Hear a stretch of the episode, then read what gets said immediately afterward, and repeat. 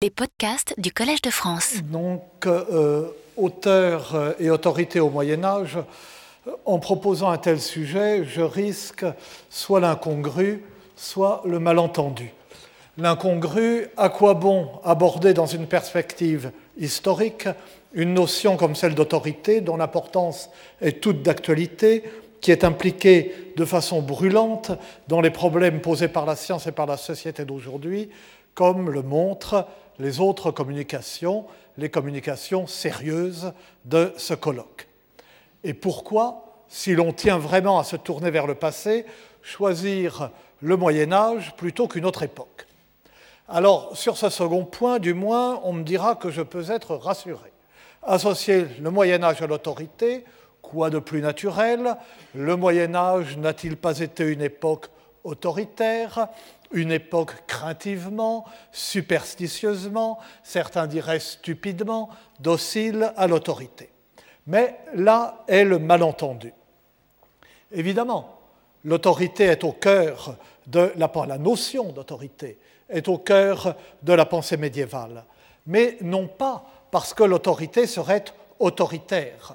L'autorité n'est pas au Moyen Âge une notion répressive.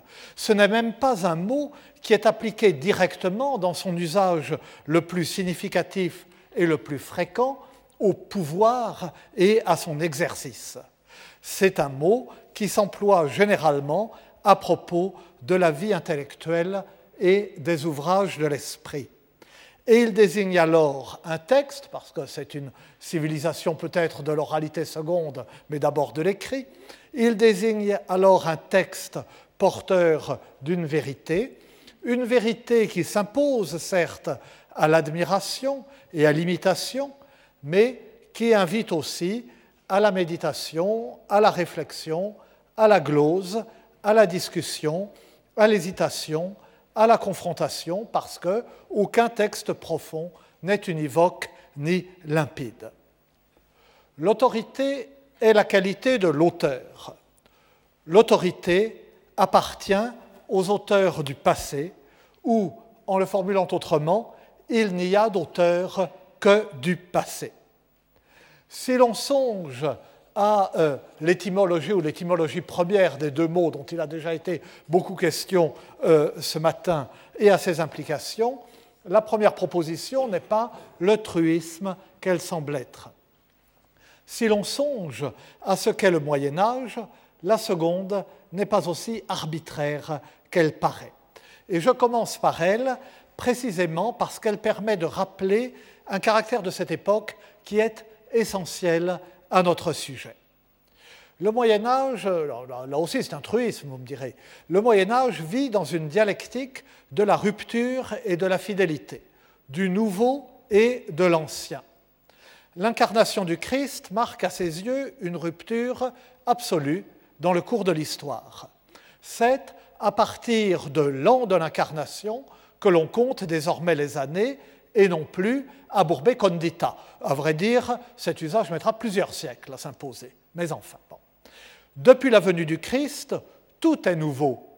Nouvelle alliance, nouvelle loi, nouveau testament, nouvel Adam, pâte nouvelle dont il faut expurger le vieux levain, homme nouveau au profit de qui chacun doit dépouiller en lui le vieil homme, vin nouveau qu'il ne faut pas mettre dans de vieilles outres, et chacun retrouve les références euh, faciles de ces textes scripturaires.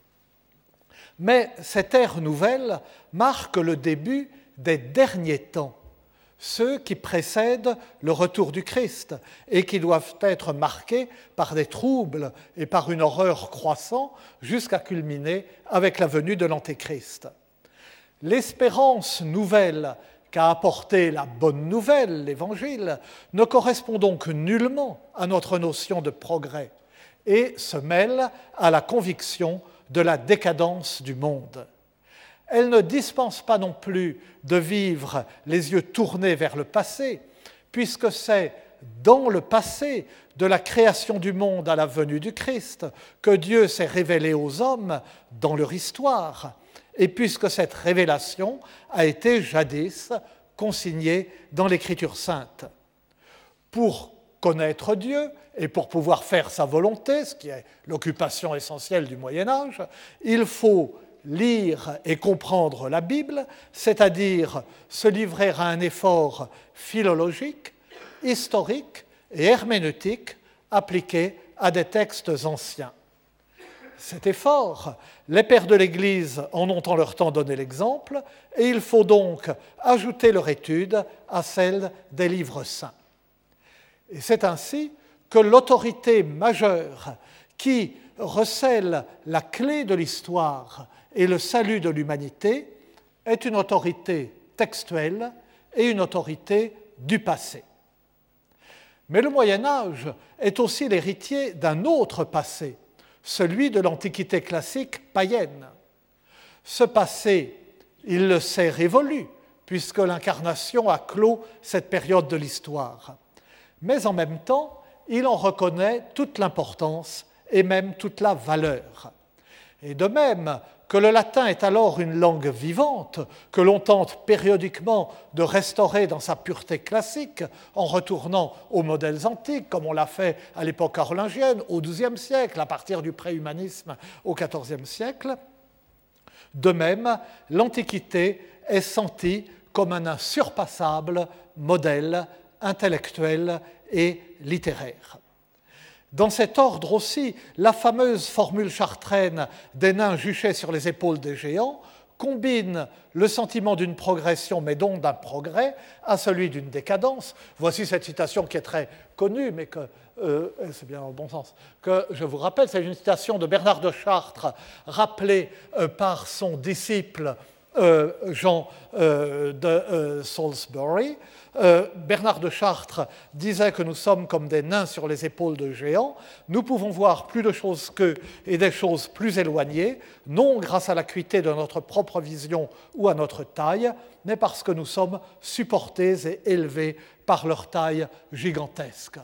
Donc nous avançons bien, mais nous avançons auprès d'une décadence. Nous sommes des nains et nos prédécesseurs, bibliques ou de l'Antiquité classique euh, sont des euh, géants. Et que l'Antiquité soit perçue comme un modèle insurpassable, le même Jean de Salisbury le donne à entendre à propos du même Bernard de Chartres, quand il le loue d'avoir été, vous l'avez là, perfectissimus inter platonicos nostri seculi, le euh, plus parfait parmi les platoniciens de notre époque. La littérature du Moyen Âge nous apparaît, certes, quand nous la lisons, la littérature au sens large, les textes, hein, totalement différente de celle de l'Antiquité. Et ce n'est pourtant pas faute de s'en être inspiré et d'avoir essayé de lui ressembler. Mais l'Antiquité est païenne. Quel crédit peut-on faire aux philosophes, comme on disait alors, c'est-à-dire aux auteurs païens? Est-on seulement en droit de les lire? La question a été tranchée très tôt en leur faveur, dès Saint Jérôme et Saint Augustin, dans des textes fameux, ce qui ne l'a pas empêché d'être posée à nouveau et à maintes reprises dans les siècles ultérieurs. On a reconnu que l'étude des grands écrivains païens était une propédeutique utile à celle des lettres sacrées et que le cycle des études devait leur faire une place. Ils sont devenus des classiques mot entendu par l'Antiquité au sens d'auteur de la première classe, mais très tôt entendu au sens d'auteur qu'on lit en classe.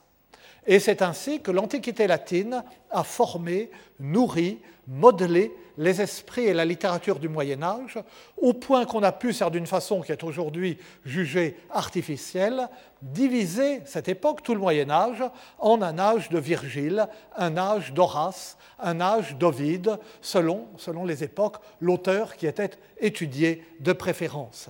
Et au point que l'imprégnation classique du Moyen Âge est, comme on sait, l'objet même du grand livre de euh, Ernst Robert Curtius, euh, La littérature européenne et le Moyen Âge latin. Le Moyen Âge a même admis que les plus grands des auteurs païens avaient pu être favorisés d'une obscure inspiration de la vérité. Ce que l'on connaissait de Platon par euh, la traduction latine du Timée de Calcidius ou à travers des auteurs latins de Cicéron à Boès, tout cela semblait s'accorder avec le christianisme. Tout le monde connaît la lecture chrétienne faite de la quatrième églogue de Virgile. Et il n'est jusqu'aux Métamorphoses d'Ovide, dont la cosmogonie initiale présentait trop de similitudes avec le récit de la Genèse pour être méprisée. Au besoin, on poussait délibérément de telles interprétations un peu loin pour avoir licence de s'adonner sans scrupule à la lecture de ces chefs-d'œuvre. Il faut voir les, trésors de sophistique pour justifier la, lecture d'Ovide. Et c'est ainsi que la lecture de euh, l'Antiquité païenne fournit aussi le Moyen Âge en antiquité, en autorité, pardon. Prenez garde, pardon, Prenez garde de ces autours, des trépassés, des ancessours, comme fut Ovide et Maron, Lucan, Estas et Caton. Des auteurs trépassés, des ancêtres, qu'elles appartiennent à l'Antiquité biblique ou à l'Antiquité païenne, les autorités, quelles qu'elles soient, sont antiques. À tout le moins, elles appartiennent au passé. Car si elles ne sont pas antiques, elles sont modernes. Or, moderne n'est pas contemporain, comme le savent tous les historiens. Modernus, dérivé de modo, signifie récent. Ce qui est récent est déjà passé. La confrontation médiévale entre anciens et modernes est une confrontation entre le passé lointain et le passé proche. Et c'est ainsi que fonctionne à l'époque l'enseignement. Dans celui du Trivium, le maître de grammaire ou de rhétorique lit un auteur classique, le commentaire qu'on a fait un moderne autorisé, par exemple Servius pour Virgile, et il explique l'un et l'autre. De même, au niveau supérieur, le maître en théologie lit la Pagina Sacra et un commentaire moderne, par exemple les sentences de Pierre Lombard, qu'il commente lui-même à son tour. Le prédicateur choisit une phrase de l'Écriture sainte et en commente chaque mot grâce à d'autres citations scripturaires ou patristiques où le même mot apparaît, en poussant parfois jusqu'à des auteurs plus récents, scolastiques ou monastiques. Veut-on un exemple euh, vernaculaire de cette continuité de l'autorité antique à l'autorité passée mais récente? Dans les chansons de gestes françaises, on trouve parfois le mot autorité employé pour désigner de la façon la plus vague la source où le poète a puisé sa matière, source dont il veut, faire, euh, il veut certes faire croire ou croire qu'elle remonte fort loin, mais qui ne peut lui être parvenue que récemment, et euh, sous une forme récente, enfin deux toutes petites citations, pardon. Euh, euh, mais l'on le trouve dedans l'autorité, qu'il ne fut homme de la bonté, pour dire une banalité, n'est-ce pas? Ou encore avec la rime significative vérité-autorité, galant en fuliens, je dis-t-on par verté, et munifiquant l'autre, dis l'autorité, avec du picard. Pour justifier que l'autorité appartienne en droit aux textes anciens, certains observent que, certains auteurs médiévaux observent, enfin auteurs, hein, que euh, le passage du temps améliore la compréhension des textes, que chaque époque, en leur appliquant ses efforts, sa pénétration, son point de vue propre, leur ajoute sa propre interprétation et en approfondit le sens. En somme, les textes se bonifient avec le temps, comme le vin. Ils ne peuvent compter que sur leur réception à travers les âges pour voir leur richesse latente, d'abord purement virtuelle, trouver la plénitude de sa réalisation. Tout portait à une telle conception, et en particulier l'idée que le sens profond d'un texte est dissimulé et signifié à la fois par son sens littéral. C'est ce que suppose la distinction due à Origène et reprise par tout le Moyen Âge des quatre sens de l'écriture, qui est l'outil euh, de euh, l'exégèse, hein, le, sens, littéral, sens allégorique, sens tropologique, euh, sens, sens moral. pardon, J'ai dit une bêtise, mais ça fait rien. et c'est ce qu'affirme la théorie littéraire chère à l'école de Chartres du voile involucrum ou integumentum, integumentum, dissimulant le sens second. Et on passe aisément de là à l'idée que les strates d'un sens inépuisable peuvent évidemment être fouillées, mais qu'elles peuvent tout aussi bien être édifiées, être surajoutées par les commentaires successifs. Et c'est ce qu'écrit au XIIe siècle euh, Jean de Salisbury, toujours lui, c'est un esprit euh, considérable, dans le prologue du Métallogicon, qui, quelques années plus tard, inspire, comme on l'a montré récemment, celui des laits de Marie de France, ces euh, poèmes, ces nouvelles merveilleuses et si charmantes, dont le prologue se fonde sur celui du Métallogicon. Mais la référence de Marie pour l'autorité et sa confiance dans les auteurs anciens est telle qu'elle leur prête en outre une obscurité délibérée, intentionnelle, destinée à stimuler les époques ultérieures et à les inciter à élucider le sens de leurs ouvrages avec une pénétration toujours plus grande. Les anciens ont fait exprès d'être obscurs pour que nous ayons l'occasion d'être malins. Et ce sont euh, les vers fameux de euh, son prologue. Costume fut à son sien, son testimone précien, est-ce livre que jadis faisait assez obscurement disent pour ceux qui à venir estent et qui apprendre les devint, que peussent gloser la lettre et de leur sens le surplus mettre. Il ne faut pas penser cependant que cette conception va de soi au point de ne pouvoir être considérée à l'époque même avec une ironie critique. À la même époque exactement que euh, dans le De Nugis Curialium, l'esprit caustique qu'est Gauthier Map tourne en ridicule la confusion de l'autorité avec l'ancienneté et l'imitation irréfléchie de tout ce qui était ancien. Et il le tourne en ridicule en s'imaginant lui-même devenir plus tard, par le simple effet du temps écoulé, une autorité, lui le pauvre Gauthier Map, une autorité aux yeux de ceux qui, alors comme aujourd'hui, préféreront le vieux cuivre euh, à l'or nouveau. Je sais ce qui se passera après moi quand je serai devenu pourriture, dans un avenir très éloigné, l'ancienneté fera de moi une autorité, car à ce moment-là, comme maintenant, le vieux cuivre sera préféré à l'or nouveau, ce sera, comme maintenant, une époque de singes et non pas d'hommes. Rappelez pour commencer, enfin pour commencer déjà bien avancé, rassurez-vous, euh, le lien entre l'autorité et le passé m'a permis de souligner certains traits fondamentaux des représentations médiévales, mais m'a aussi contraint à employer les mots d'autorité et d'auteur avant de les avoir réellement définis, ce qui est vraiment une mauvaise méthode. D'un autre côté, la remarque, si sommaire soit-elle, sur la nature de l'enseignement au Moyen Âge, que j'ai pu faire tout à l'heure, comme la citation, si banale et éculée soit-elle, du prologue d'Hélène Marie de France, viennent tout naturellement d'introduire et presque de suggérer cette définition. Nous avons entendu plusieurs fois depuis ce matin que auctoritas sont de la, même racine que augere, euh, augmenté. Alors, le Moyen-Âge n'avait pas l'ubavéniste, donc ne savait pas qu'il y avait euh, derrière euh, une notion plus forte. et il ne, le sait pas, mais il l'applique quand même au moins à auctoritas. Mais pour auctor, c'est différent. L'auteur se définit par le fait qu'il ajoute.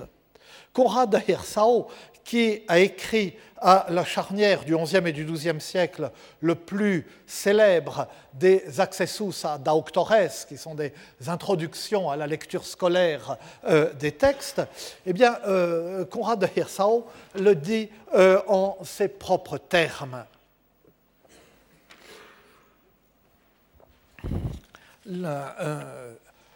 C'est un dialogue entre le maître et son disciple. Le disciple, dis-moi aussi quelle est la différence entre un auteur, un poète, un historien, un commentateur, un vatès, donc une sorte de, prophète ou de poète inspiré, un exégète, euh, quelqu'un qui fait des discours, n'est-ce pas, un sermonneur. Euh, le maître, écoute, L'auteur, auctor, est ainsi nommé à partir du verbe augmenter, augeo, parce que, avec sa plume, il amplifie les faits, les dits ou les idées de ses prédécesseurs. Donc l'auteur ne se définit qu'au regard euh, des euh, prédécesseurs. Je passe les autres définitions, nous en aurions pour jusqu'à soir. Puisqu'il ajoute à quelque chose qui existe déjà, l'auteur n'est pas premier. Il ne se confond pas avec le créateur. D'ailleurs, l'auteur de mes jours, selon la formule consacrée, a augmenté le nombre des créatures en m'engendrant. Mais il ne m'a pas créé. Seul le Créateur crée. Il a tout créé, sauf le Fils, qui, de même nature que lui, a été engendré, non pas créé, comme le précise, je pour cela, le symbole de Nicée-Constantinople.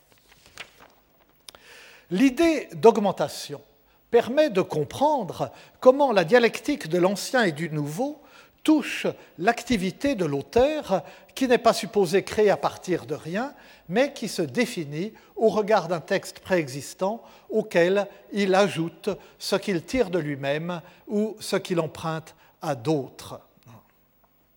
La continuité du copiste à l'écrivain est à la base de l'activité intellectuelle médiévale. C'est à elle, d'ailleurs, que euh, nous devons de connaître la littérature antique. Ce n'est pas parler euh, quelques papyries qui se courent après. Hein. Le premier travail intellectuel imposé aux moines est la copie, celle des textes sacrés, mais aussi, depuis que Cassiodore l'a explicitement recommandé, celle d'auteurs de l'Antiquité classique. De la copie, on passe à la glose, qui la complète et l'élucide, à la compilation, à l'imitation, à la réflexion et à l'écriture personnelle. Et c'est ce mouvement continu qui est formulé et formalisé dans une distinction célèbre de euh, Saint Bonaventure, dans son proémium à son exposition sur les sentences de Pierre Lombard, c'est un, commentaire sur un commentaire, ce texte euh, même, la euh, distinction de Bonaventure entre le scribe, le compilateur, le commentateur et l'auteur.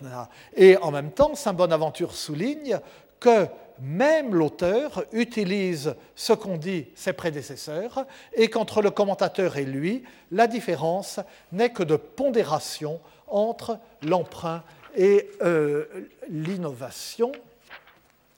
Le, euh, euh, voilà, enfin bon, en fait, comme j'ai paraphrasé ce texte et qu'il est long et qu'il est tard, je ne euh, vous le lis pas, mais vous l'avez euh, dans les deux langues sous les yeux, comme les autres.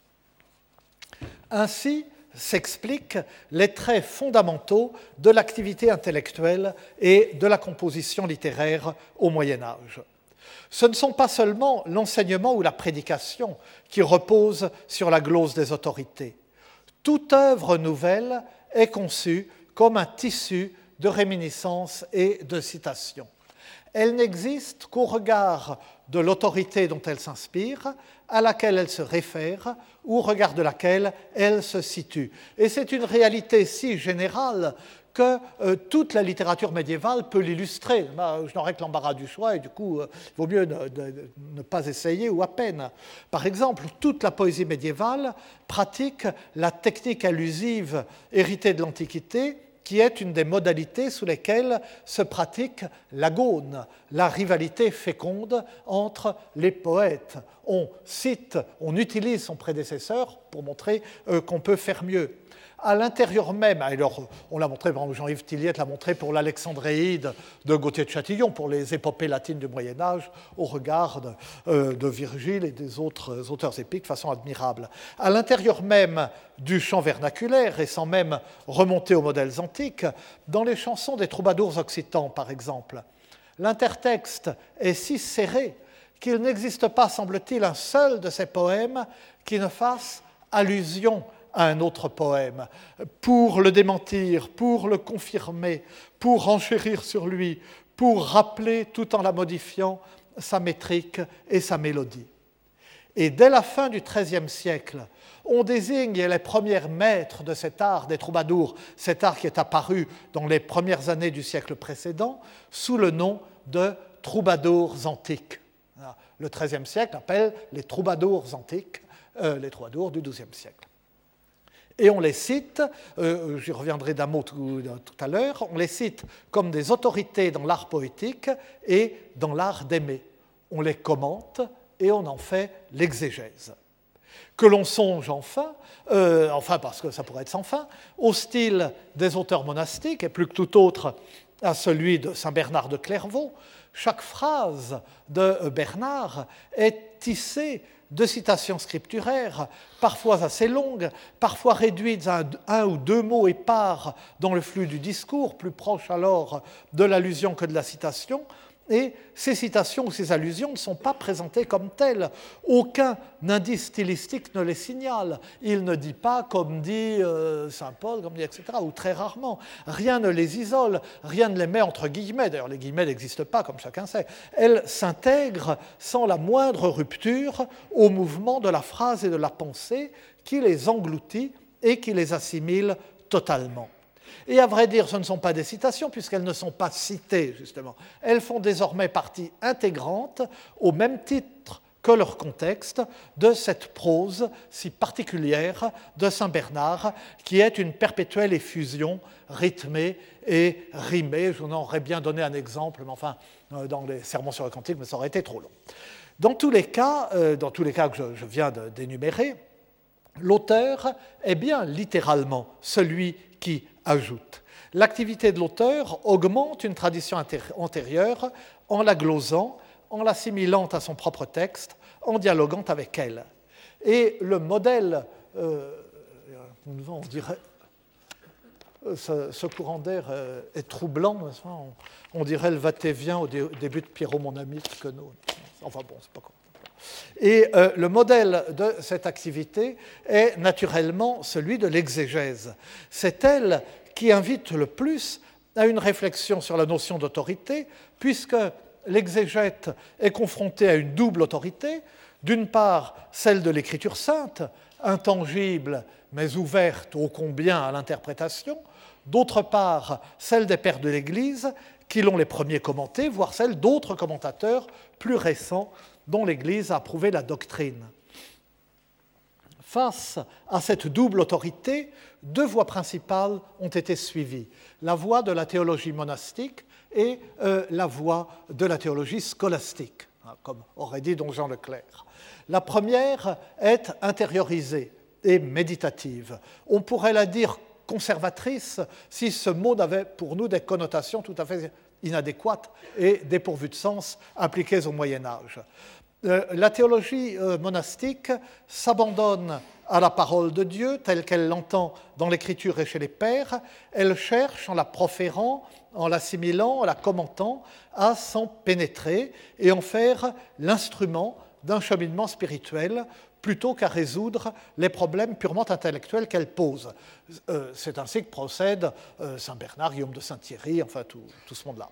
L'exégèse euh, scolastique cherche avant tout à comprendre, forte d'abord d'une armature dialectique et forte de la conviction que si la raison seule ne peut conduire à la foi, et si la foi recèle des mystères inaccessibles à la raison, la foi ne peut pas s'opposer à la raison, parce que Dieu n'a pas doué l'homme de raison pour lui demander ensuite de ne pas s'en servir.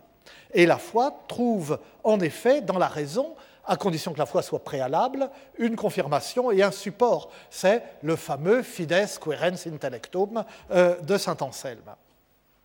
Cette pensée se fonde donc sur une exigence logique et l'applique à la lecture de l'écriture et de ses commentateurs, que l'on pense, un exemple le, plus connu si on veut, euh, à la forme dialectique, à la façon dont se présente tout bonnement la somme théologique euh, de saint Thomas d'Aquin. Elle est constituée d'une série de questions, de difficultés en somme, dont chacune reçoit deux réponses opposées, suivies d'une synthèse ou plus souvent de choix, le tout argumenté logiquement à partir de l'autorité scripturaire. Que l'on pense au siècle précédent, au XIIe siècle, même dans la première moitié, à Abélard, dont Saint Bernard fut le grand adversaire. Parenthèse, Abélard fut le grand adversaire euh, Saint Bernard a été le grand adversaire d'Abélard qui l'a poursuivi d'une haine insensée, il faut bien le dire. Mais euh, je dis solennellement que, euh, d'ailleurs ce ne serait pas la peine de le lire, mais que Saint Bernard n'est absolument pour rien dans la castration d'Abélard. Il serait absolument inutile de le dire si un homme politique et un scientifique de tout premier plan euh, n'avaient euh, publié le contraire. Reportez-vous au livre de M. Claude Allègre sur Dieu et la science. Je ferme la parenthèse. Ferme la parenthèse. Abélard est un logicien euh, avant d'être un théologien. C'est d'ailleurs ça précisément qui agace Bernard. Il relève les contradictions euh, chez les pères de l'Église, dans leur commentaire des l'Écriture sainte. Il dit, mais alors, euh, on nous demande de suivre l'Écriture et les pères, mais les pères ne disent pas la même chose sur l'Écriture. Et il en tire la conclusion qu'on ne peut se contenter de les citer respectueusement et de s'abriter derrière leur autorité, puisqu'ils ne sont pas d'accord entre eux. Le théologien a donc le droit et le devoir de confronter les opinions contradictoires et de construire à partir d'elles la sienne propre. C'est le propos de ce célèbre traité du Sic et non d'Abélard, le oui et non. La réflexion sur l'autorité entraîne ainsi une réflexion sur l'auteur et sur ce que chaque auteur ajoute à l'autorité. Cette réflexion s'inspire, dans l'ordre de l'exégèse, du modèle des accessus ad auctores, ces introductions scolaires à la lecture des classiques auxquelles j'ai déjà fait allusion. On se pose ainsi, par exemple, la question de savoir qui est l'auteur de tel livre de la Bible. Dans tel livre, qu'est-ce qui revient respectivement à Dieu qui l'a inspiré, à l'auteur inspiré euh, qui l'a écrit? Euh, par exemple, David pour les psaumes, Salomon euh, pour le livre de la sagesse. Toutes euh, ces représentations de David jouant de la harpe avec la colombe du Saint-Esprit au-dessus de sa tête, ou quelquefois une cigogne qui entre son bec dans son oreille pour l'inspirer. Mais quelquefois aussi ce qui revient au commentateur le plus proche de l'auteur inspiré. Par exemple, pour le livre de la sagesse, Bonaventure se demande ce qui revient à Dieu, ce qui revient à l'auteur du livre, de, donc à Salomon, et ce qui revient à Philon le Juif, dont le commentaire est tellement éclairant euh, pour le livre de la sagesse. Mais ces observations nous invitent à considérer dans quel piège logique je risque de m'enfermer. Car à un bout de la chaîne, Dieu considéré comme auteur n'ajoute rien, mais le début de tout. Et à l'autre bout de la chaîne, le dernier auteur qui ajoute, le contemporain, est un auteur au sens actuel du terme, et non une autorité consacrée par le temps. Euh, ma frère Mango, qui écrit un bréviaire d'amour, pas si bréviaire, pas si bref que ça, qui a plus de 35 000 vers, euh, et justement où il discute de la nature de l'amour en citant comme des autorités ce qu'il appelle les troubadours antiques, sans tire en se mettant lui-même parmi les troubadours antiques. Alors tout va bien, n'est-ce pas? Mais c'est qu'il y a autre chose au Moyen Âge dans le mot auteur, l'enrichissement d'une confusion que je n'ai pas jusqu'ici prise en considération, mais rassurez-vous, c'est mon dernier développement. Le Moyen Âge tend en effet, comme il est connu, à confondre auctor, auteur, dérivé de augere, augmenter, et actor, acteur, dérivé de agere, agir. Cette confusion entraîne en fait une distinction qui rejette auctor du côté de l'auctoritas et qui tente à réserver à actor le sens d'auteur d'un ouvrage, sens qui était celui d'auctor en latin classique et qui est de nouveau le sens d'auteur pour nous. Mais entre les deux, il y a eu la période acteur, si euh, je puis dire. Et on en a, alors, euh, on en a de nombreux exemples. Par exemple, j'emprunte, il y a un très bel article du euh, ancien, naturellement, il est mort depuis longtemps, du Perchenu sur la question, euh, à qui j'emprunte mes exemples, la dédicace de l'auteur au roi, en tête de l'exemplaire royal, du Speculum, du grand Speculum Maius de Vincent de Beauvais, est ainsi libellé Epistola Epistola actoris euh, ad regem Ludovicum, lettre de l'auteur au roi Louis. Là, c'est actor, mais euh, c'est Vincent qui se désigne lui-même euh. Et il ne s'agit pas seulement d'une simple variante graphique. Et en voici un exemple. Alors moi, je suis doctus cum libro asinus in prato. Il est donné par un exemple donné par, comme le précédent, par Marie-Dominique Chenu. Là, j'ai sur la même feuille tous mes derniers exemples pour vous rassurer et vous montrer que c'est bientôt fini. Le, euh, euh, donc, euh, le père Chenu cite un manuscrit dont le scribe, voyez, voulant désigner les auteurs qui ont composé des hymnes, avait d'abord écrit, par erreur, selon lui, à Octoris. Et il a ensuite exponctué le U. Pour dire qu'il faut barrer une lettre, on met des petits points dessous dans les manuscrits, montrant ainsi que c'était bien Actoris qu'il entendait écrire. Quatuor fuerunt, principales auctores devenu actores, qui hymnos componsuerunt, Gregorius, Prudentius, etc. Alors il s'agit bien pourtant d'auteurs du passé, et c'est pourquoi on, on comprend l'hésitation. Ce sont des auteurs du passé. Le scribe a d'abord écrit auctores, mais ils sont saisis dans l'action de la composition poétique. Alors il a corrigé en actores. Et on croit saisir une nuance analogue dans tel passage du mystère du Vieux Testament, mais cette fois appliqué à Dieu lui-même. Car de même que le mot auteur est employé, je l'ai dit, euh, non, je n'ai peut-être pas dit parce que c'est un passage que j'ai sauté, de euh, façon très légèrement figurée, mais à peine, euh, pour désigner Dieu créateur.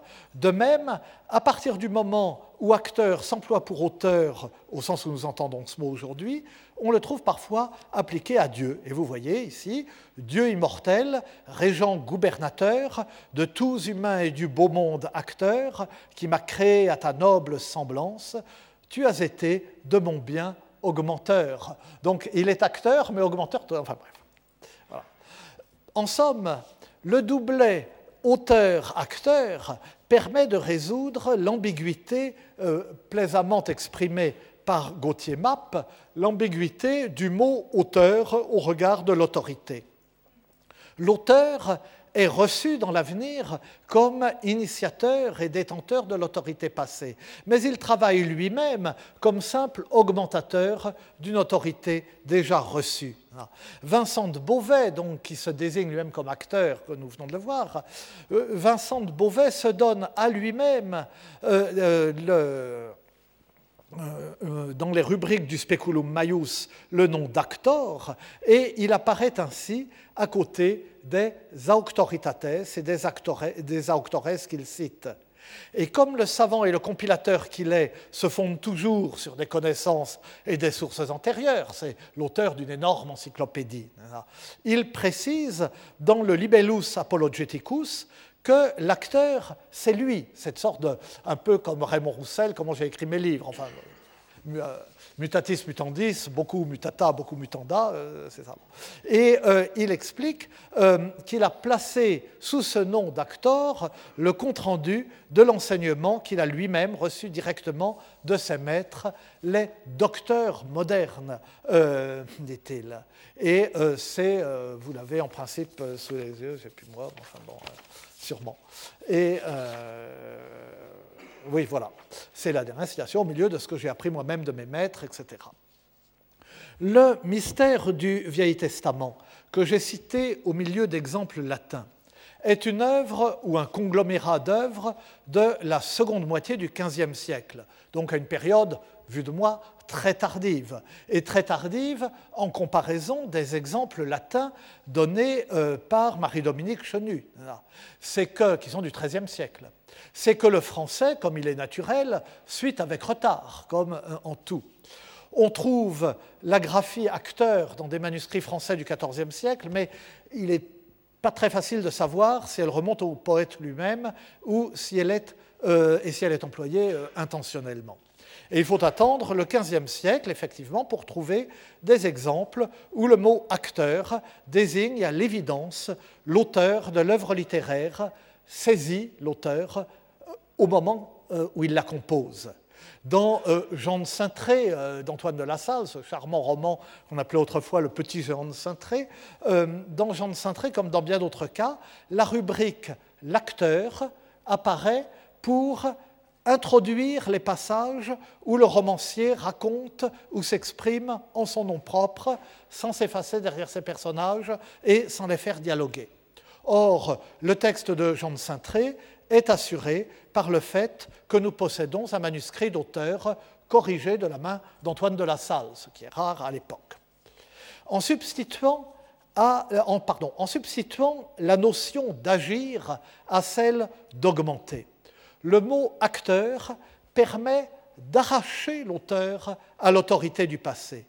Il l'investit d'une autorité dans le présent de la création littéraire en train de se faire, comme on dit dans la maison. Cette autorité d'un type nouveau est fragile, menacée, discutable, puisqu'elle n'est plus confortée par l'éloignement du temps et par la sacralisation du passé. Et du coup, elle oblige l'auteur à assumer ses propos, à payer de sa personne, à se mettre en scène, à se faire l'acteur de son œuvre, à faire l'acteur au sens actuel du terme, pour témoigner de la vérité ou du sens de ce qu'il dit. Et quand ce mot d'acteur cédera à nouveau la place au mot auteur, il en aura métamorphosé le sens en le contraignant à assumer sa propre autorité. Je vous remercie.